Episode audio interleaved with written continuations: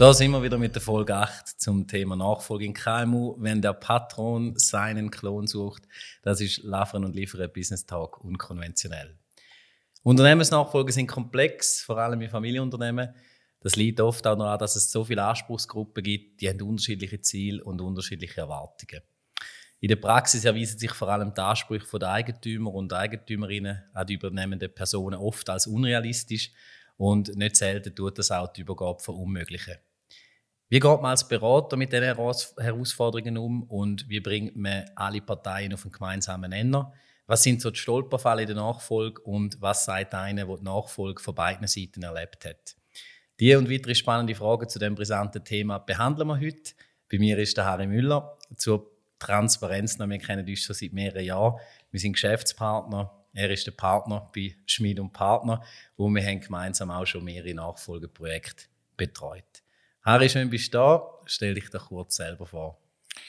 Danke vielmals, Andi, für die Einladung zu dem Gespräch. Eben, mein Name ist Harry Müller, ich bin 63-jährig, wohne in Kaltenbach. Wenn ich Kaltenbach sage, dann stutzen die meisten Leute, weil sie nicht wissen, wo es ist. Kaltenbach liegt unmittelbar bei Stein am Rhein, das ist, glaube ich, bekannt. Ich bin verheiratet, ich habe drei erwachsene Töchter, bin äh, geschäftlich in verschiedenen Branchen tätig. Einerseits als studierter und gelernter Architekt in der Baubranche, Immobilienbranche, habe aber auch noch touristisches bei mit den Campingwagenhausen AG. Auf die Firmen und auch auf die Nachfolge dieser Firmen werden wir dann nochmal zurückkommen. Auch hier am Anfang wieder ein paar Facts und Figures. In den nächsten fünf Jahren sind es über 75.000 Unternehmen, die in der Schweiz von der Nachfolge betroffen sind. Wenn man es ein bisschen aufschlüsselt, sind das 40 Prozent der Unternehmen, die innerhalb der Familie weitergegeben werden, also doch ein beträchtlicher Teil. 20 Prozent wird an Mitarbeiter weitergegeben und 40 Prozent wird an Dritte verkauft. Und wenn man so ein bisschen schaut, dann betrifft Nachfolge äh, rund 600.000 Arbeitsplätze in der Schweizer Wirtschaft. Es ist also volkswirtschaftlich ein absolut relevantes Thema. Wie bist du, Harry, ähm, das erste Mal mit dem Thema Unternehmensnachfolge in Kontakt gekommen? Das erste Mal in Kontakt treten bin ich eigentlich, wo es die Übergabe von meinem Vater an uns Kind äh, realisiert worden ist. Unser Vater hat rund vor etwa 30 Jahren sich zurückgezogen und dort sind wir eigentlich recht konventionell eingestiegen in die Unternehmung. Da hat man noch nicht groß von Nachfolgeregelung diskutiert äh, sondern man hat einfach gesagt, willst oder willst nicht. Hast du dort mal wollen? Muss ich noch sagen, es war ein Architekturbüro. Gewesen. Dort mal noch die Müller Architektur, heute heisst es Müller und Partner. Hast du dort mal wollen? Äh, grundsätzlich habe ich schon wollen, ja. Ich habe ja den Beruf gelernt, um eigentlich in die Stapfen von meinem Vater einzutreten.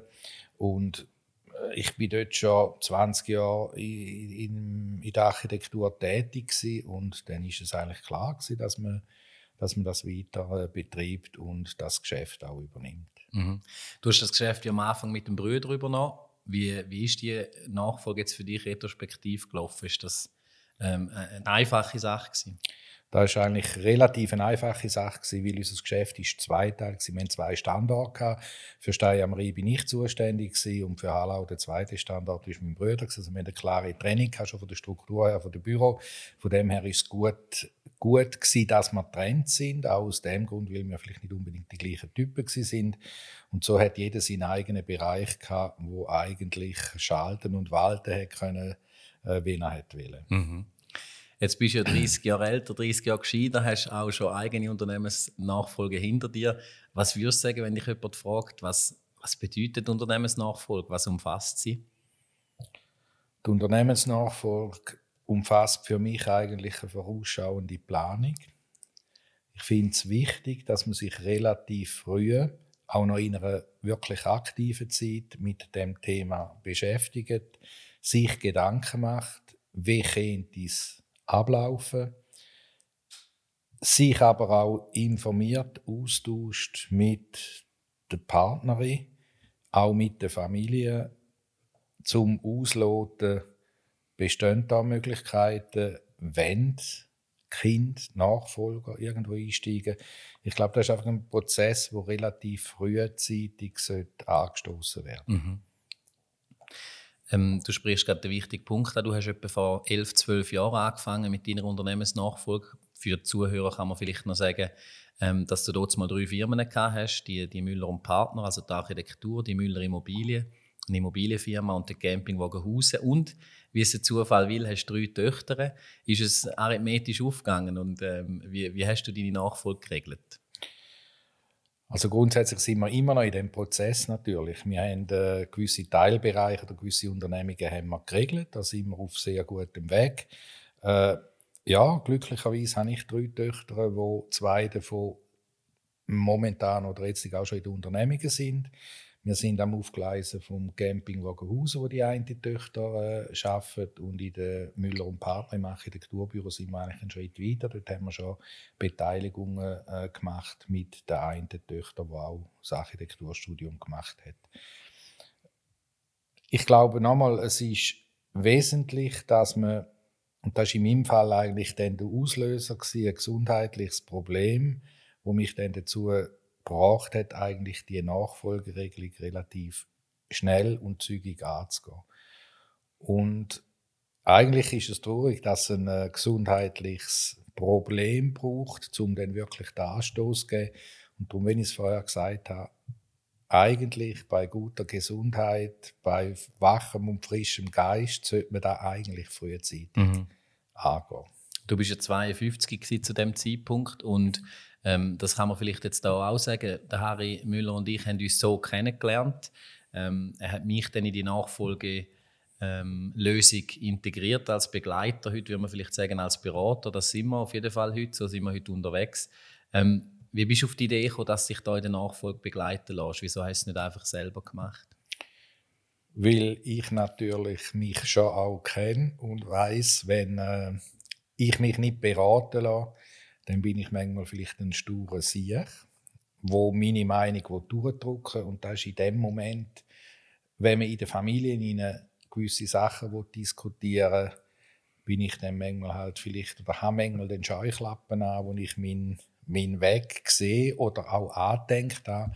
Und ob du dann offen bist für, für Meinungen, für Anregungen, auch wenn es innerhalb von der Familie sind, ähm, da kenne ich mich, da bin ich, glaube ich, eher dann, äh, ein bisschen mhm. äh, der, der stur Brock. Und darum ist es gut.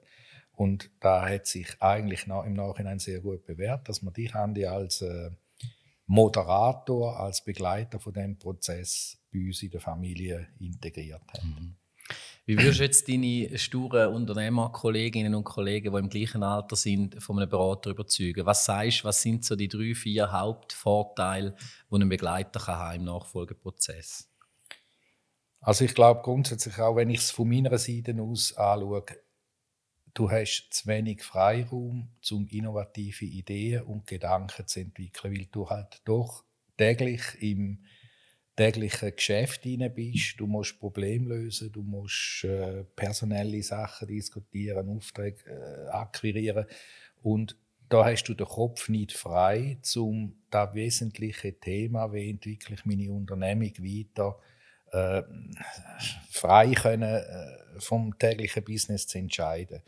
Ich finde, da ist wesentlich, dass du da jemanden hast neben dir, wo dir die Input oder den Freiraum schafft.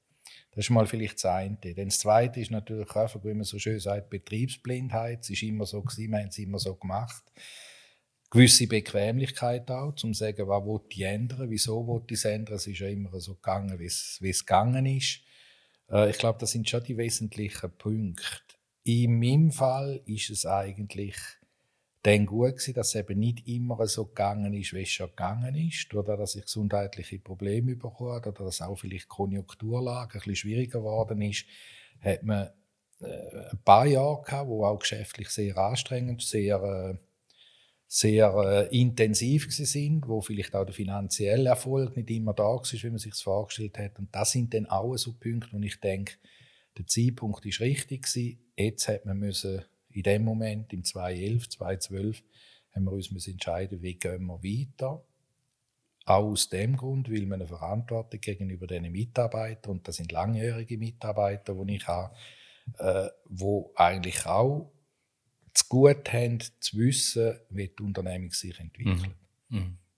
Also sprichst du auch eine aktive Kommunikation an?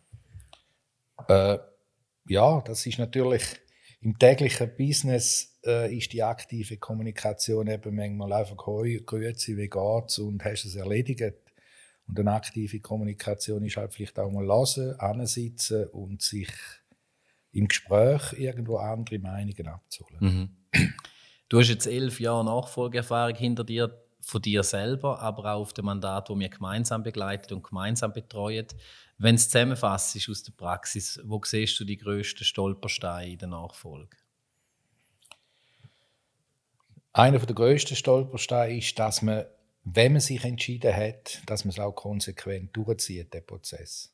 Also so eine Larifari-Lösung oder einfach mal ein bisschen etwas machen, das bringt überhaupt nichts. Da verzögert den Prozess, verunsichert alle und äh, schlussendlich steht man irgendwo, wo man, wo man angefangen hat.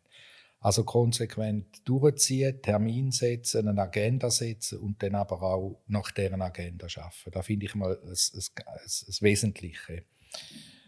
Dann sich vielleicht auch nicht immer vom Bauchgefühl leiten lassen, sondern eben auch mal unkonventionelle Ansätze diskutieren, vielleicht sogar umsetzen. Da finde ich auch sehr wesentlich. Ja, ich glaube, das sind einmal die zwei, die zwei Punkte. Mhm. Wenn es jetzt so eine Standard-Nachfolge-Checkliste gäbe, ähm, wo man rausgibt, was müsste alles draufstehen? Ja, das ist jetzt noch schwierig. eine Standard-Checkliste. Da gehört sicher mal drauf als erstes eine Analyse vom Ist-Zustand. Also grundsätzlich ein Auseinandernehmen von der Firma, von der Familienstrukturen, von den Wünschen, von den Vorstellungen. Ich glaube, das ist schon mal ein Wesentliches, um einen Grundstein für eine Nachfolgeregelung zu legen. Dann das Zweite ist, und das ist in unserem Fall eigentlich sehr gut gelungen, ich glaube, der, der Kreis der Leute, die über die Nachfolge miteinander in einer Familie diskutieren, sollte eigentlich möglichst eng sein. In unserem Fall ist da meine Frau, meine drei Mädchen und ich mit dem Andi als Begleiter. Ich finde, in einer ersten Phase darf man den nicht zu gross machen, weil da kommen sehr viele verschiedene Einflüsse drin rein. Da ist ein zweiter Punkt, den ich sehr wesentlich finde. Selbstverständlich kann man den Kreis mit zunehmendem Prozess oder über längere Dauer dann auch ausweiten, aber als Kern, Kernteam finde ich, ist Familie sehr wichtig. Ein weiterer Punkt ist das Offenlegen von allen Zahlen, das Offenlegen von, von allen Emotionen, von allen Vorstellungen. Nicht vorspielen, auch in finanzieller Hinsicht. Also es müssen alle das gleiche Wissen haben, um was das geht. Wesentlich oder ein wesentlicher Teil finde ich, äh, dass man in der Nachfolgeregelung aber auch eine Vision formuliert eine Vision, die aussagt, was man erreichen mit der Unternehmung, wie man es aufstellen will, wie soll die Organisation sein und in welchem Zeitrahmen Entschuldigung, soll welcher Schritt erfolgen. Mhm. Jetzt in der Praxis, und das haben wir selber auch schon erlebt, ist es manchmal halt so, dass Patron, Patroninnen äh, nicht selten auch nach der Übergabe noch stark in den Entscheidungsprozess involviert sind oder involviert wollen werden. Wenn soll sich der Übergebende oder die Übergebende ganz zurückziehen? Was, was ist da dein Tipp? Wenn ich jetzt provokativ sein dann sollte man sich eigentlich nicht ganz zurückziehen. Ich glaube, die Aufgabe auch von mir zukünftig sollte sein, einerseits mein Netzwerk zu pflegen, ganz klar, auch das Netzwerk wird älter, aber das sollte man gleich pflegen, weil da ein Grund, Grundelement von einem Geschäft ist. Dann finde ich so langsam ein bisschen die Aussensicht bekommen.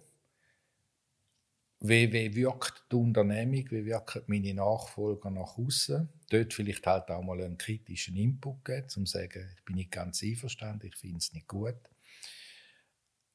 Zurückziehen vom täglichen und vom operativen Geschäft finde ich sehr wesentlich. Fällt mir persönlich immer noch ein bisschen schwer, aber ich glaube, es ist ein wesentlicher Punkt, um die nachfolgende Generation machen zu lassen, schaffen zu lassen, auch Fehler machen zu lassen, absolut. aber gleichwohl einfach so ein bisschen den beobachtenden Status haben. Und dann, wenn es nötig ist, halt auch mal kritisch, provokativ vielleicht eine gewisse Bemerkung zu machen. Mhm. Du sprichst jetzt vor allem die familieninterne Nachfolge an. Ähm, da können wir gerade mal einen Übergang machen zu unserem fiktiven Unternehmen, Hans-Rudi Mückler. Ähm, er hat ja das KMU im Produktionsbereich und er möchte jetzt seinem Sohn und seiner Tochter die Firma übergeben. Was sind die ersten Schritte? Wie, wie soll er da vorgehen? Ja, wenn ich es eigentlich schon formuliert habe, ich glaube, man muss mal an den Tisch hocken, man muss mal, muss mal seine Vorstellungen präsentieren, muss die Meinungen abholen von, von seinen Kindern. Äh, muss auch eine Auslegeahnung machen und Kind transparent informieren, wie die Firma da steht, wo sind die Probleme, wo, wo läuft es optimal. Und, und dann im gemeinsamen Gespräch eigentlich, wo wollen sie an, wo, wo wollen sie die Firma anbringen. Ich glaube, das ist schon mal der, der wesentliche mhm, Punkt. Mhm. Und jetzt in einer zweiten Variante ist der Mückler davon ausgegangen, dass seine Kinder übernehmen wollen, will aber der Sohn nicht. Was macht er jetzt? Dann ist schon mal sicher unter Umständen enttäuscht. Ist vielleicht auch verrückt auf seinen Sohn. Weil die Erwartungshaltung von ihm ist anders war. Meistens sind es ja Probleme, dass nicht kommuniziert worden ist innerhalb der Familie der Vater hat immer das Gefühl, es laufen so und der Sohn hat das Gefühl, äh, ja. Ich glaube, dann braucht es den Mediator oder dann braucht es den Berater, wo, wo die emotionale Schwelle, die da herrscht, irgendwo kann, kann überbrücken, eine Brücke bauen, dass die zwei, wo unterschiedliche Vorstellungen haben, wieder zueinander finden und gemeinsam eine Lösung können erarbeiten mhm. Auch wir erleben das ja auf unserem Mandat, die Emotionalität. Wie gehst jetzt du als Extern, jetzt aus der Beratersicht, wie gehst du mit dem um, mit diesen Spannungen? Oder was sind so deine Tipps und Tricks, wie du da kannst, äh, die Emotionalität rausnehmen, auch als Externe? Also an und für sich ist ja im Grundsatz die Emotionalität nichts Schlechtes. Und die gehört nach meiner Meinung zu einem Nachfolgeprozess auch aus eigener Erfahrung. Es hat Tränen gegeben, es hat laute Worte gegeben. Man hat vielleicht einmal einen Tag, zwei nicht mehr gerade so kommuniziert miteinander. Das gehört dazu. Und wenn, wenn keine Emotionen beim, bei einem Nachfolgeprozess da sind, dann finde ich, stimmt nach meiner Meinung etwas nicht. Mhm. Ein Unternehmer hat Emotionen, hat etwas aufbauen und, und sind Emotionen, wenn man sein Lebenswerk, sein Geschäft oder wie auch man dem immer sagen weitergibt. Die Emotionen, die soll man ausleben, soll es aber eben mittels einem Berater probieren, irgendwo auf eine, auf eine gute Schiene zu bringen. Oder? Mhm. Abwürgen von Emotionen ist kontraproduktiv, das finde ich, das darf auf keinen Fall sein. Und wenn es mal ein hartes Wort gibt, dann ist es so da muss man mögen vertragen, wenn man den Prozess anstößt. Mhm. Was denkst du, in welchen Situationen braucht es so einen Begleiter nicht in der Nachfolge? Gibt es das? Ich denke, das, das kann es schon geben. Also, da würde ich nicht ausschließen, dass, äh, dass Familien da aufgleisen und äh, ob es der richtige Weg ist immer. Und ob es dann nicht irgendwann später mal noch Probleme kann geben weil vielleicht jemand bevorzugt worden ist oder wie auch immer, äh, sei dahingestellt. Ich glaube, wenn ich es am Anfang schon im Gespräch gesagt habe, die Außenansicht von einem objektiven, guten und ich sage auch neutralen Berater für beide Seiten, der, der abgibt, der, der übernimmt, ist, ist einfach ein, ein, ein, ein Punkt, wo man sein Also ich, ich denke, das, das braucht es. Mhm. Wir haben es jetzt vom Mückler gehabt, wo der Sohn nicht will. Jetzt gibt es ja in der Realität verschiedene Nachfolgevarianten. Auch du hast äh, auf verschiedene müssen oder wollen zurückgreifen. Du hast einen Teil deinen Kindern übergeben, du hast aber auch einen Firmenanteil verkauft. Wo siehst du in der Praxis Vor- und Nachteile von diesen verschiedenen Varianten? Also der Vor- und Nachteil Grundsätzlich geht es darum, will jemand in der Familie an und für sich weitermachen? Wenn er weitermachen will, will er allein weitermachen? Oder will sie allein weitermachen? Oder will sie mit einem Partner zusammen äh, weitermachen? Will sie die Verantwortung oder will der die Verantwortung allein tragen? Oder will er sie verteilen auf verschiedene Schultern?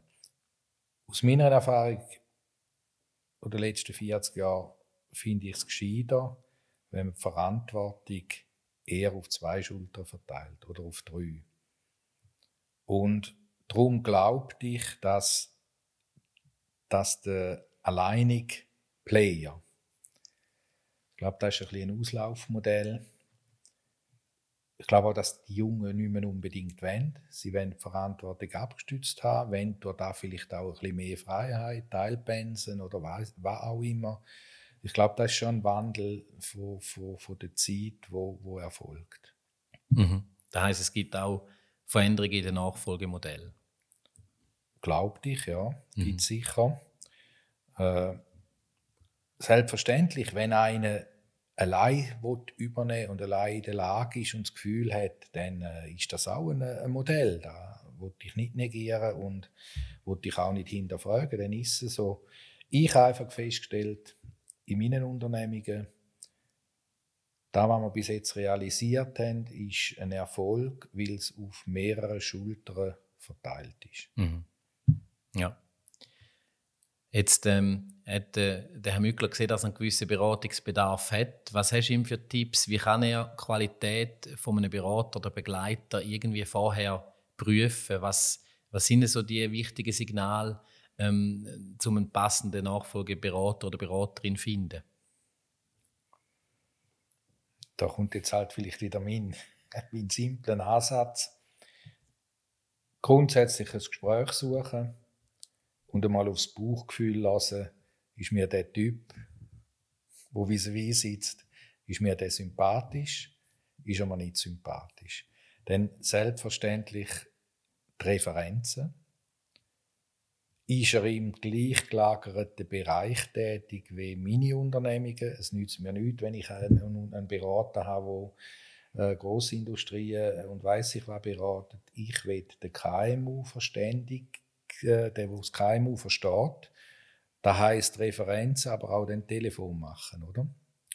Bei, bei der Referenzangabe. Und dann finde ich, ich sage es nochmal sehr wesentlich, es muss ein Typ sein oder eine Frau oder ein Mann, wo, wo mich anspricht und ich das Vertrauen habe dazu. Mhm. Kommen wir noch zum Titel zurück es ist ja nicht selten so, dass die Nachfolge ähm, auch an den Erwartungen scheitert von der Partei, die übergibt, äh, weil sie klare Vorstellungen hat und eigentlich den eigenen Klon sucht. Würdest du das Statement unterschreiben oder was, was spricht dagegen? Bringt der Patron oder Patronin die Nachfolge eben oft zu Fall? Das kann sicher passieren, glaube ich auch. Aber da ist in meinem, nach meiner Meinung nur der Fall, wenn eben der Prozess vorher nicht, nicht funktioniert, wenn nicht geredet wird, wenn nicht Kompromisse eingegangen würden, wenn nicht offen informiert wird, wenn nicht alle Fakten auf den Tisch gelegt werden, dann glaube ich, scheitert es. Und es scheitert sicher auch, weil gewisse Leute sich nicht zurücknehmen können, weil sie das Gefühl haben, ohne sie oder da, was sie oder wie sie es bis jetzt gemacht haben, geht es gar nicht. Äh, ist äh, vielleicht auch eine Charaktersache und eine Einstellungssache, aber dass das äh, kann, kann äh, nicht funktionieren, das, das glaube ich. Da ist auch etwas, was ich lernen musste, dass einfach, wenn du eine Veränderung machst, dann ist es eine Veränderung. Dann soll es auch anders weitergehen, wie das, dass ich es gemacht habe. Und das zu akzeptieren, da ist mir auch etwas die schwer gefallen, fällt mir heute vielleicht auch noch schwer.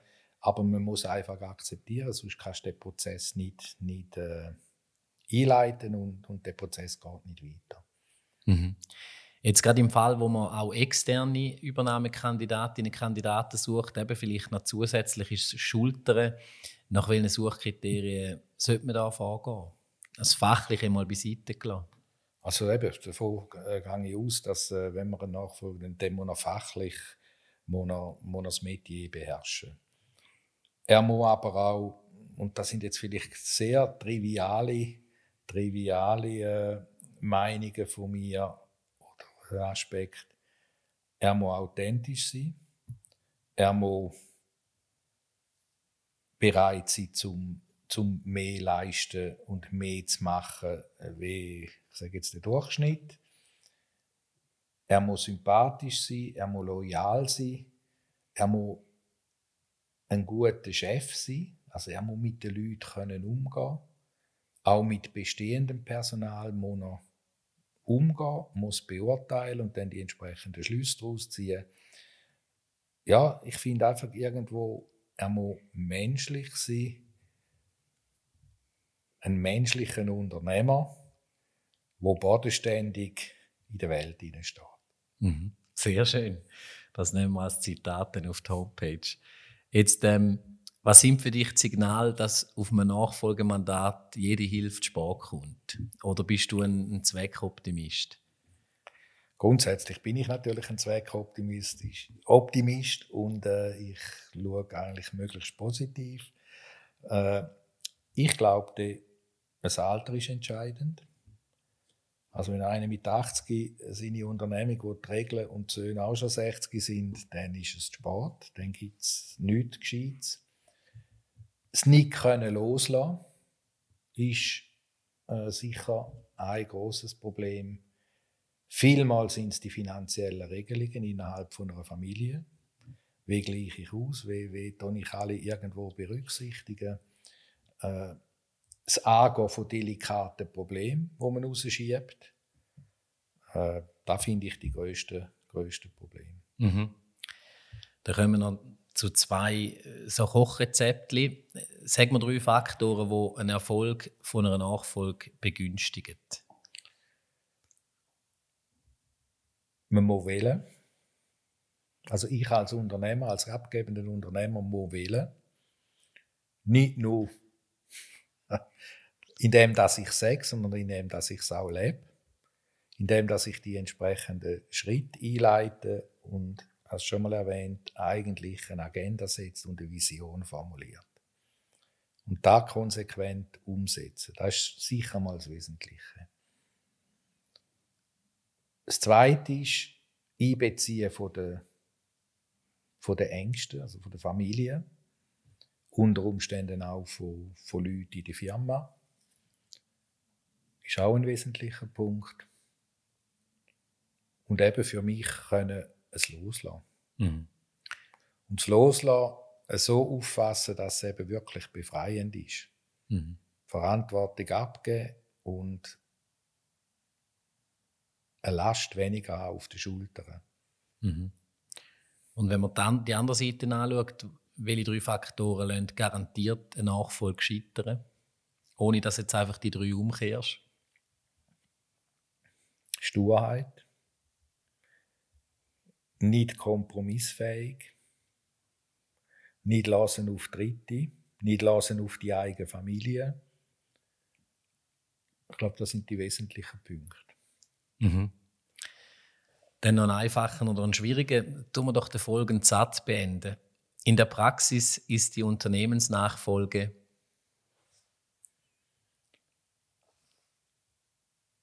schwierig, aber lösbar. das ist jetzt lustig. Ich bin im Kopf wahnsinnig nah dran, das Gleiche zu sagen. Dann noch ein Punkt. Ähm, kommen wir zu dir zurück noch als Person. Du bist ja ähm, VR-Präsident bei der Müller Immobilien, bei der Marthaler Immobilien, beim Camping Wagenhausen und auch bei uns. Ähm, bist mit einem Partner. Wie sieht denn ein gewöhnlicher Arbeitsalltag bei dir aus, wenn du morgen aufstehst? Da muss ich vielleicht vorausschicken, dadurch, dass ich ja meine Nachfolge geregelt habe oder teilweise geregelt habe, hat sich da in den letzten paar Jahren schon verändert. Ich stehe jeden Morgen am 6 Uhr auf, nach wie vor. Informiere mich über äh, die aktuellen Zeitungen, über das, was am Tag passiert ist. Mache dann zuerst die letzten anderthalb Jahre unsere Hühner. ich gebe den Hühnern das Futter, schaue, dass es denen recht geht. Nachher gehe ich ins Büro, mache Mail, beantworte Sachen und dann habe ich in der Regel vom 9 bis am 12 habe ich Termine in den verschiedenen Unternehmungen. Es kommt natürlich bei mir auch ein bisschen darauf an, wie, wie das Geschäft läuft. Also gerade der Camping, wo ich ja noch in dem Sinne auch aktiver Geschäftsführer bin, äh, der ist jetzt im Winter ist der zu, im Sommer ist dort ein bisschen die grössere Beanspruchung. Dann über den Mittag bin ich gern die Ich habe nicht mehr gern, wenn ich, äh, wenn ich äh, weiß ich was für Business Lunch habe. Ich bin gern die nach dem Mittag schaffe ich wieder ein bisschen und zu Abend, je nachdem, wo du bist, hat man private Sachen oder äh, ja. Mhm. Also ich habe es momentan eigentlich sehr gut. Ich muss wieder aufpassen, und da bin ich auch ehrlich, dass, will ich ja den Blauschal, dem, wenn er läuft, auch operativ läuft, nicht wieder zu viel in, in Sachen hineinkommen. Und das ist eben auch eine Kunst, dann wieder können sagen, nein, wollte ich nicht, mache ich nicht mehr. Für da hat es meine Nachfolger, da hat Mitarbeiter, die das besser machen, wie ich. Mhm. Du bist ja Militär bei der Genietruppe, genau bei der Pontonier und ähm, hast als Kompaniekommandant abverdient. Hat dich das Bivakieren so begeistert, dass du einen Campingplatz übernommen hast oder äh, hat dich die Genietruppe zum Architekturstudium gebracht?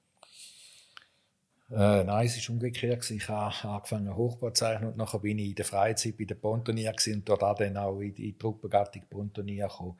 Und das Bivakieren, das war ein Grund, wieso ich auch Offizier und Kadi geworden bin, weil dann immer ein schönes Zelt hatte, das eingerichtet war. Und das Bivakieren mit dem Zelt 01, mit den Blachen, das war immer grauenhaft, das habe ich nicht mögen. Äh, nein, das hat eigentlich mit dem, mit, dem, äh, mit dem Camping gar nichts zu tun. Camping sind äh, Bekannte von unserer Familie, die kinderlos sind, die dann im 85 Nachfolger gesucht haben. Und ich habe mich dort dann äh, bei dem Bekannten gemeldet und habe gesagt, ich hätte eigentlich Interesse.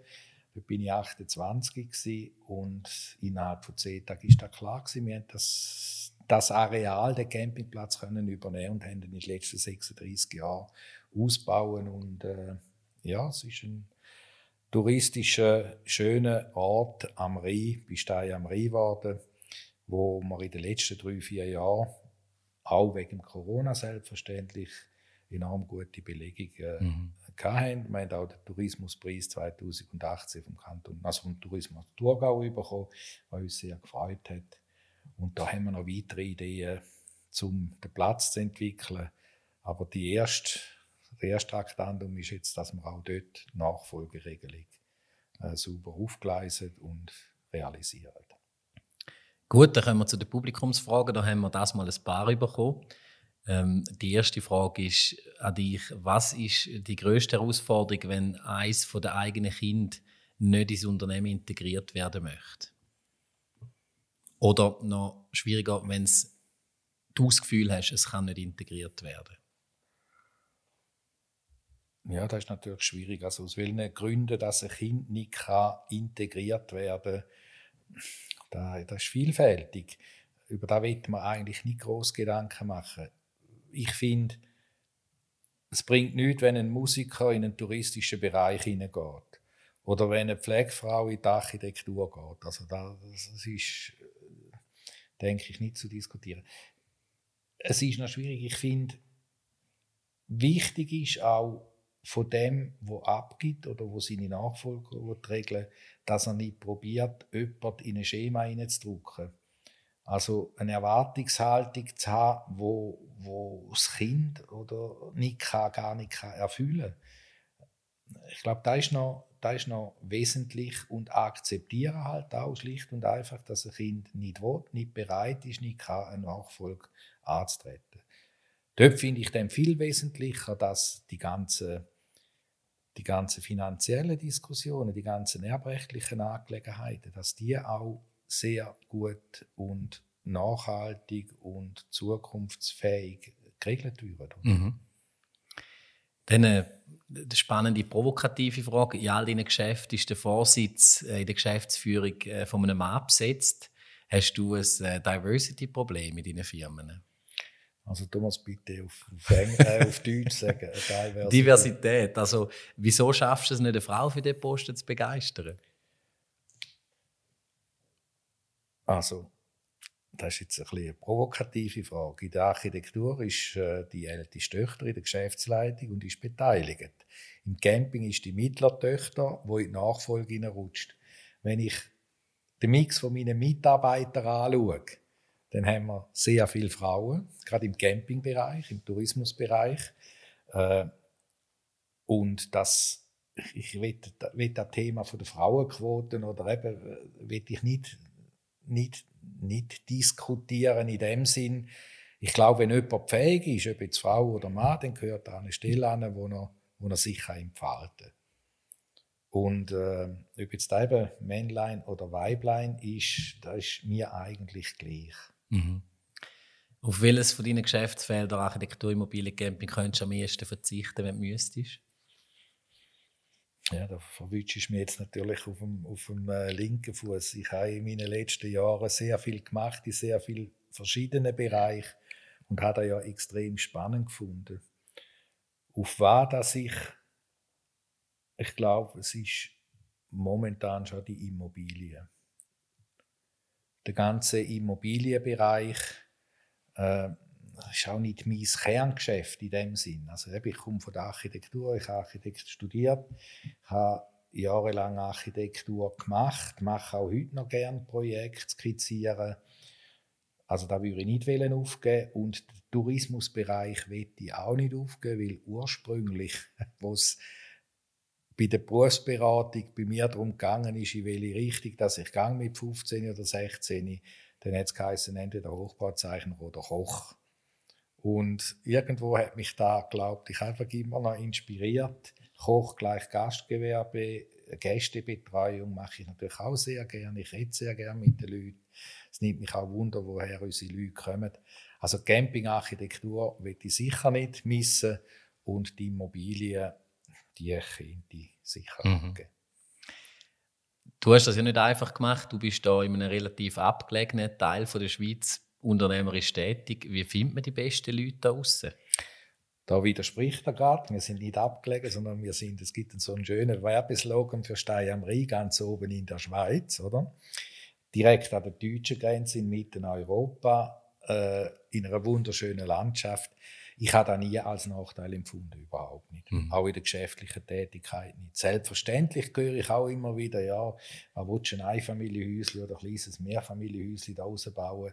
Das Zürich in der Region hat schönere, größere Projekte, Prestige-Projekte. Äh, habe ich nicht gebraucht. Ich bin da gern bin auch nach wie vor gern da.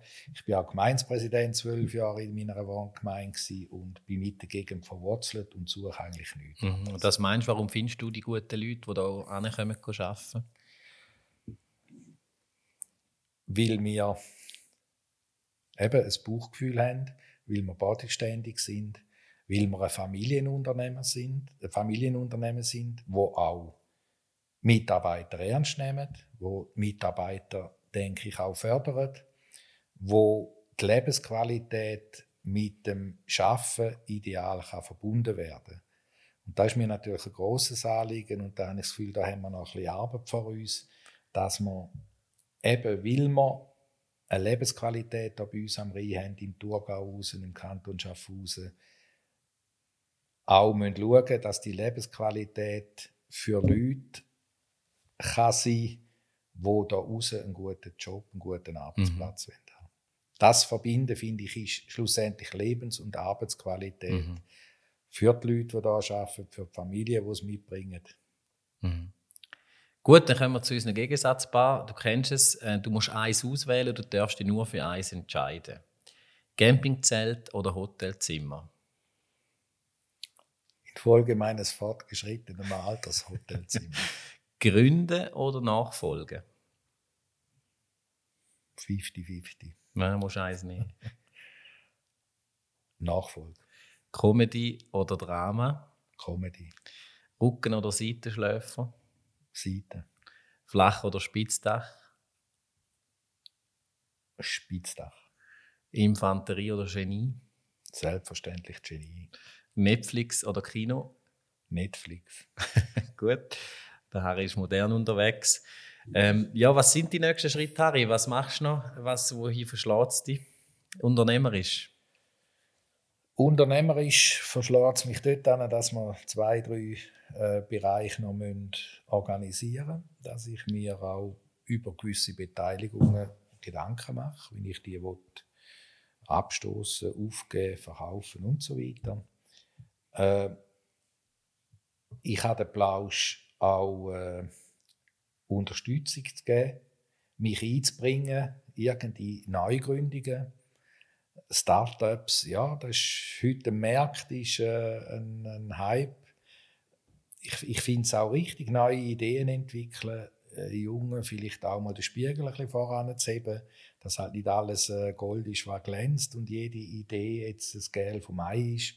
Aber gute, gute Ideen mit guten, motivierten jungen Leuten zu unterstützen, beratend, vielleicht auch finanziell, das ist schon etwas, was ich in den nächsten fünf bis zehn Jahren sicher noch machen.